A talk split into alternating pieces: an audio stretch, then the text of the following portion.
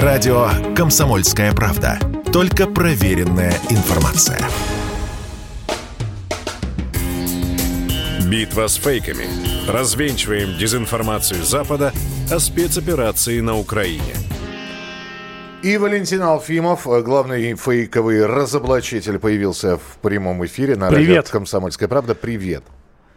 Радуй меня. У нас же традиция. Ты начинаешь э, с фейка какого-нибудь, Мишань, а да, потом... да, а, ты хлеб, э, хлеб ешь. Ах, буквально... Как это? Как, перехватил, да? Ну да, да, да, Хорошо, снял давай- с языка. давай да. про ф- Отобрал мой хлеб. Хорошо, я тебе давай про хлеб оставлю. Я, я про, другое. Ну ладно, ну, ну, ну, Не, не, не, не, не, про хлеб, про хлеб у тебя будет. А, Мы все равно продолжим про еду. А, В гуманитарную помощь, которую выдаются, выдается в том числе жителям Мариуполя, и в хлеб входит в том числе. А ты знаешь, что гуманитарную помощь, это я фейк сейчас рассказываю, гуманитарную помощь дают не всем. Не всем, Не всем.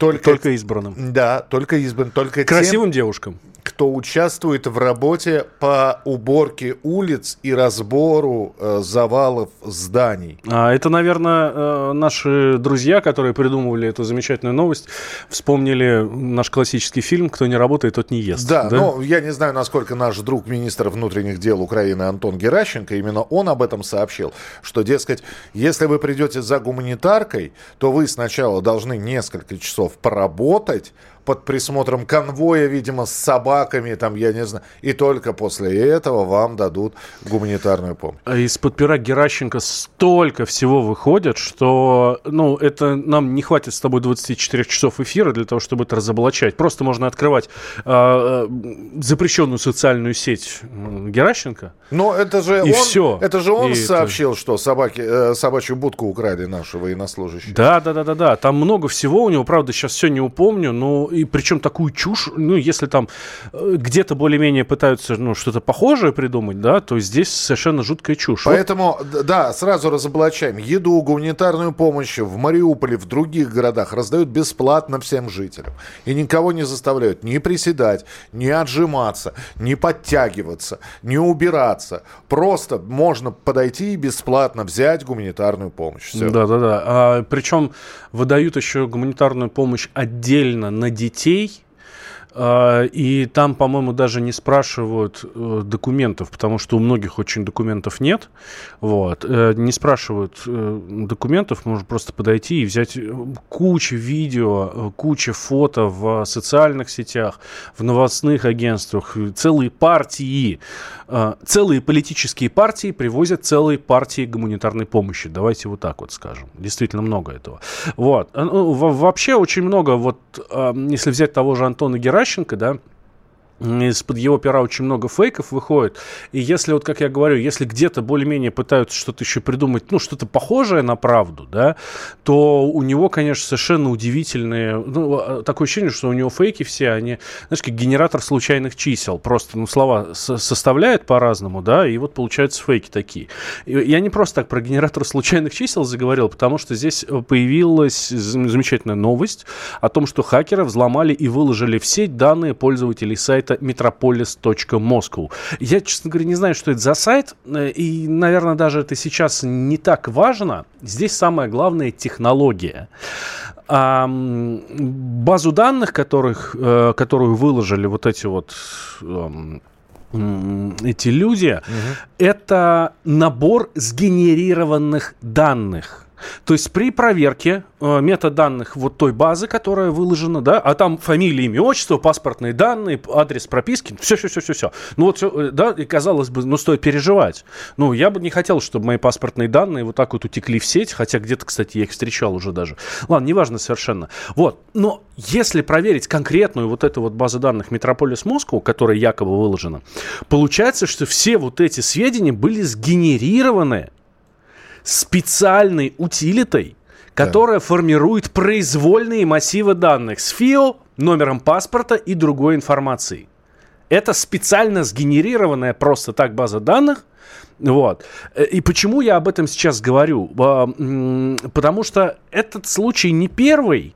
Вот. А для чего это делается? Вот такие сливы используются как инфоповоды для нагнетания паники среди населения. Как только вы слышите, что утекла база данных, с паспортами и всем делом, ну, сразу начинается какие-то брожения, переживания, ой-ой-ой, как так. А это делается специально, есть даже специальные программы, которые генерируют такие базы данных. Это, конечно, это очень круто. Я первый раз про такое сегодня услышал, и, честно говоря, я в шоке. Ну, я сейчас буду говорить про фейк-подделку, потому что э, появился этот фейк с подачи Михаила Ходорковского, который разместил у себя э, аудиосылку угу. и написал, что солист группы Сплин Александр Васильев выступил, значит, э, против спецопераций. И Дарья Ходорковский еще, мало того, что ссылку голосовую выложил, да, дескать, э, Сплин спели куплет про Украину. Э, и, как выяснилось, с подачи Михаила Ходорковского, они даже переделали свою песню «Романс», угу. и «Лампа не горит», и «Врут календари», и если ты горишь за Украину, не молчи, а говори. О, вот. Ну и так далее. В общем, выяснилось, что ничего общего с со Сплином это не имеет. Э, к Сплину никакого отношения к Александру Васильеву тоже. Действительно похожий голос, похожий, но э, это не Васильев, он этого не пел. Сплин не, не принимал ни участие там, в поддержку Украины в концертах. Поэтому и на официальном канале группы Сплин ничего подобного нет, а все это размещено на канале, где максимальное количество просмотров у видео других, которые есть на этом канале, 500 всего. Ага. Ну, то есть просто вброс какой-то, Просто да? какой-то вброс, того, голос очень похожий, ну и... Ну, как у нас работают с голосом, понятно, это мы все прекрасно знаем. Сейчас все что угодно можно сгенерировать, а если попросить Максима Галкина, даже и на компьютере генерировать ничего не надо. Сам все сделает. Ну, давай про хлеб. Да, про хлеб, давай, быстро. А, скоро в России возникнет дефицит хлеба. 90% пекарен у нас работают на европейском оборудовании, ввоз которого запретили в ЕС на прошлой неделе. Это нам сообщают эм, всякие телеграм-каналы и и новостные порталы.